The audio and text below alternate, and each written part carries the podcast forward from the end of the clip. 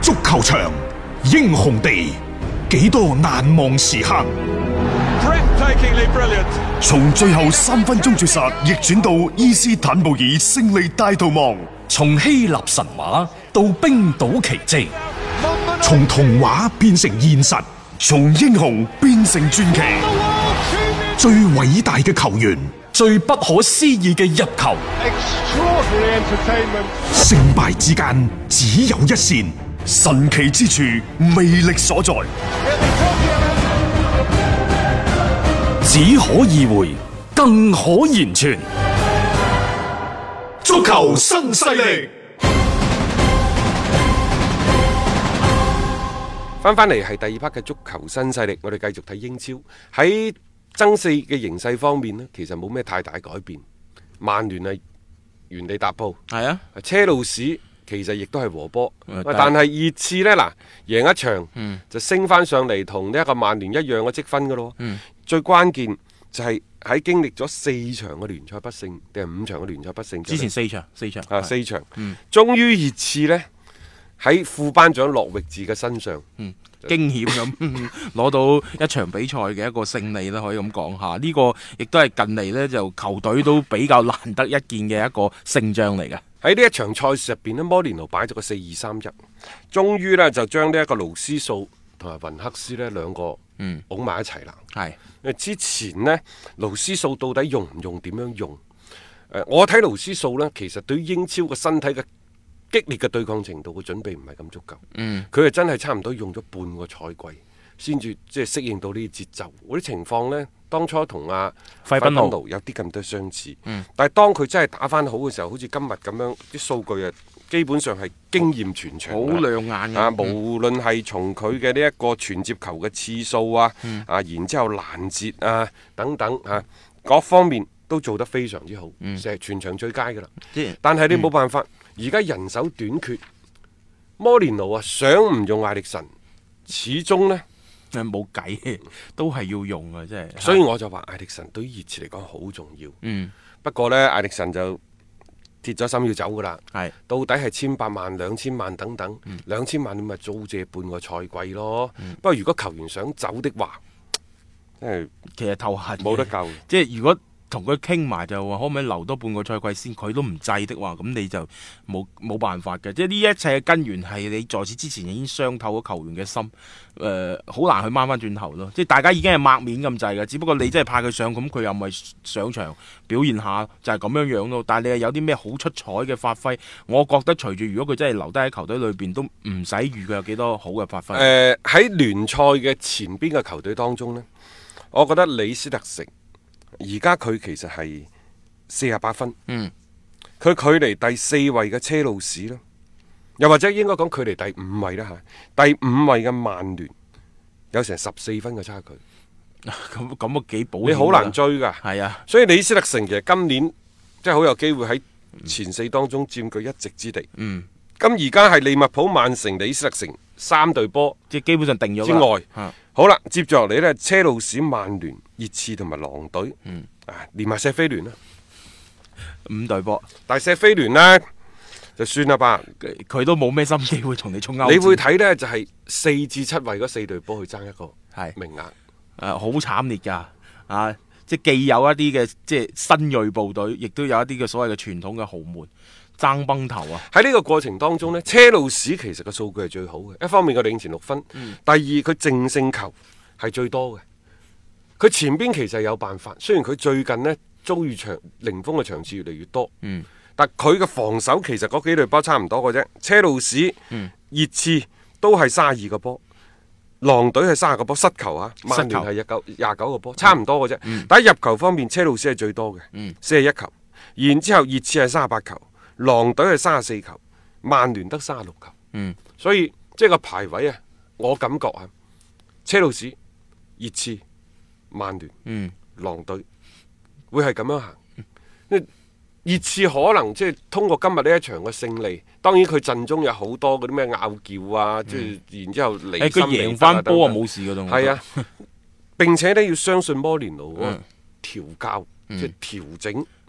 當全世界嘅能都即係嗰啲不利嘅消息，好似就係一邊倒壓咗過去嘅時候，佢往往有一啲幾好嘅表現。聯賽呢，就仲有十四輪嘅賽事，呢、個爭四白刃戰。嗯誒我相信係從呢一輪開始會打響，即係三隊波已經追到上去三十四分。好緊湊啊個形勢。嗯咁當然啦，狼隊打少一場添，佢今晚呢就會係打利物浦。嗯咁至於話李斯特城嗰度呢，琴日犀利，佢哋係四比，今日凌晨係四比一擊敗咗韋斯咸。韋斯咸而家已經跌到尾三㗎啦。係啊即係就算啦，摩耶斯過嚟都係好似都係好多個一場半場嘅啫，而家又好似逐漸又陷入一個好平庸嘅境地。李斯特城恐怖喺邊度呢？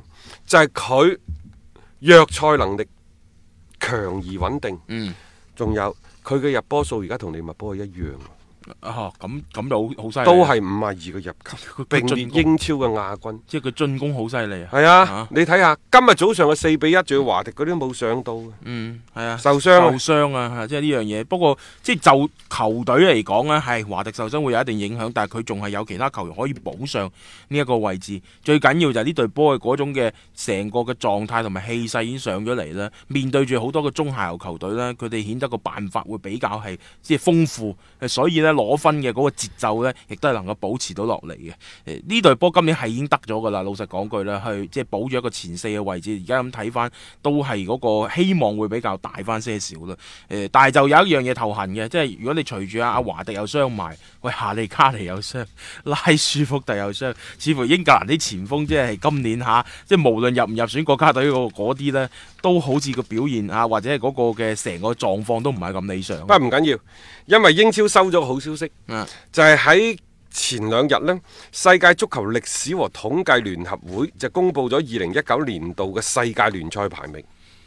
九連霸之後呢個西班牙甲組足球聯賽跌落神壇。嗯英超終於後來居上，擊敗咗西班牙，成為世界第一大聯賽。嚇、即係嗯嗱，英超儘管係最受歡迎啊，但係呢，即係人哋有統計嘅，啊因為西甲嗰啲喺統計嗰方面呢，佢嘅積分一直都係排喺前邊嘅一路排前邊嘅。啊，即係嗱，而家即係今時今日，你再問邊一個係世界第一聯賽，講英超就冇咩問題啦。 即係今日咁計啊，嚇即係起碼而家最新嘅一個排位，英超確實係壓倒咗西甲聯賽。誒、即係呢個亦都同西甲聯賽嗰邊，我覺得斯朗走咗之後嘅嗰種影響嘅效應啦，就開始展現啦。佢呢個積分呢，唔知點樣計嘅。總之呢，係有分數喎。英超聯呢，係一千二百八啊七分，嗯就排第一。喂，但係西甲排第三啫喎，排第二嘅唔係意甲，嗯唔係、德甲，唔係法甲，係巴西甲。哦，咁犀利啊！ 巴西甲組聯賽，不過佢哋嘅幾熱鬧嘅，佢哋嗰邊嘅嗰個賽事嚇，成個嘅叫規模，只不過可能呢，作為我哋本地球迷呢，可能關注度就唔算話特別高嘅啫。然之後排第三係西甲，第四係意大利甲組足球聯賽，第五位係哥倫比亞甲級聯賽，第六位葡超，第七位法甲，第八位荷甲，第九位係阿根廷甲組聯賽，第十位先至到德甲。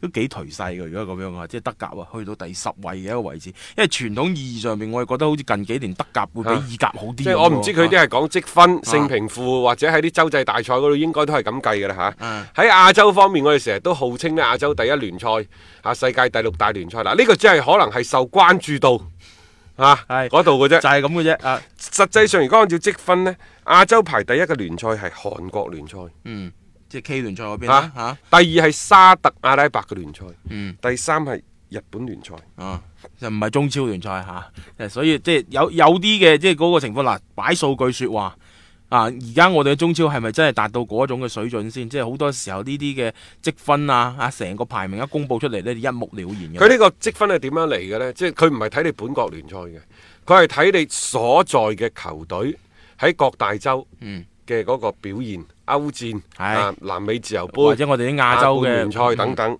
嗯，就係咁樣樣去定嘅呢樣嘢，即係綜合嘅球隊嘅一個戰力啦，喺洲際賽事上邊，呢、個就係一個即係最新嘅一個排位。並且呢，就話世區杯嗰個積分係零舍高。嗯梗係啦，你世區杯你本身係冠軍級別嘅即係球隊嚟嘅，你再去同一啲另外跨洲際嘅冠軍級別再打個積分高啲係可以理解嘅噃。咁、啊，即所以利物浦咪幫英超賺唔少分數咯。你攞、啊世區杯冠軍，自然咧成個英超聯賽都水漲船高啊！激情澎湃，不吐不快。足球新勢力，一個為足彩愛好者度身訂造嘅全新資訊平台北單體育，經已全面上線。北單體育擁有基於北京單場賽事作出全面評估嘅優秀團隊，雲集張達斌、陳奕明、鐘毅、李漢強、呂建軍等大咖，為你帶嚟更專業嘅賽前預測分析以及賽後總結報告。北單體育無需註冊，一鍵辦理。想避免足彩市場起起伏伏，快啲嚟微信搜索公眾號北單體育。